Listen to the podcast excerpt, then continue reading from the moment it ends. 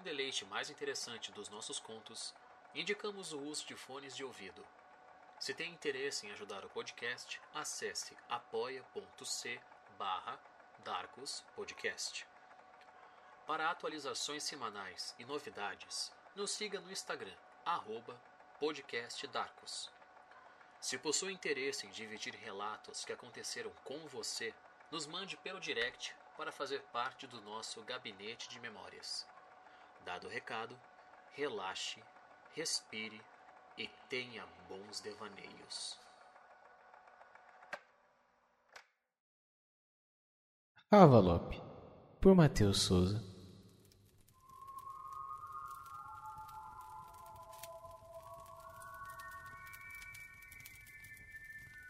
Hoje fazem exatos 100 anos que eu estou trabalhando. Ravalop é como me chamam por aqui. Começaram a me chamar assim no momento que abri meus olhos. Tudo na minha criação foi um mistério, para ser sincero.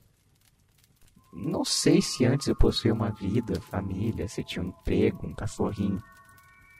São perguntas que quando eu fiz o pessoal deu risada de mim. Poxa, eu sou só um curioso. Mal tinha despertado e me colocaram nessa função miserável. Odeio meu emprego. Mas dizem que nasci para isso. Como se fosse um talento natural.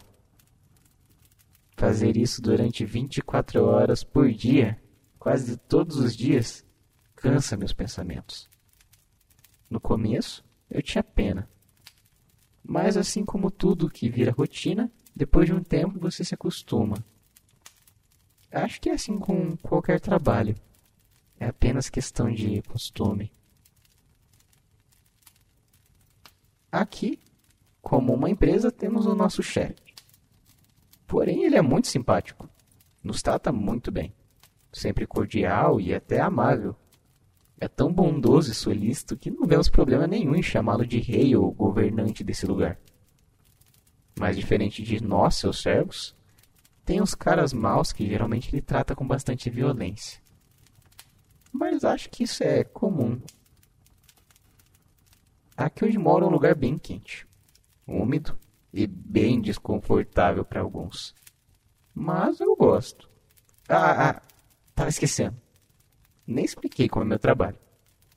Eu passo o dia com uma corda prateada com pregos na ponta batendo no gado do rei. Quando perguntei o motivo da minha função, ele apenas me disse que o gado fazia muita maldade lá em cima. Eu tenho muito medo de ir lá para cima. Nunca conheci a superfície. Dizem que os homens maus que usam roupas brancas andam por lá o tempo todo. Imagina só, logo eu, um mero trabalhador criado para cuidar do gado, subindo lá em cima. E eu não tô maluco. Dizem também que esses monstros matam a gente e que as cenas são verdadeiros banhos de sangue. Fico me perguntando por quê. Poxa, a gente não fez nada para ninguém. Eles que começaram tudo isso. Quando expulsaram o chefe lá de cima, da casa dele. Eles nos caçam e nos matam. A gente só tá trabalhando, cuidando do gado que eles deviam proteger. Mentirosos e assassinos, isso sim.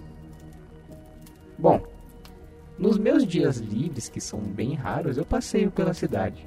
Visito uns amigos, nado um pouco no lago de enxofre, faço umas pinturas das cataratas das almas condenadas. Passeio pelos campos das lamentações, sentindo o ar puro de morte e agonia. Ai, como eu amo esse lugar. Não vejo como poderia ser mais lindo mas eu me entristeço quando penso que tudo isso pode acabar. Há um tempo atrás, o rei avisou que se aproximava uma guerra. Dizem também que se trata do fim de tudo, mas eu estou confiante na nossa vitória. Acreditam que até eu vou lutar? E com certeza a gente vai ganhar.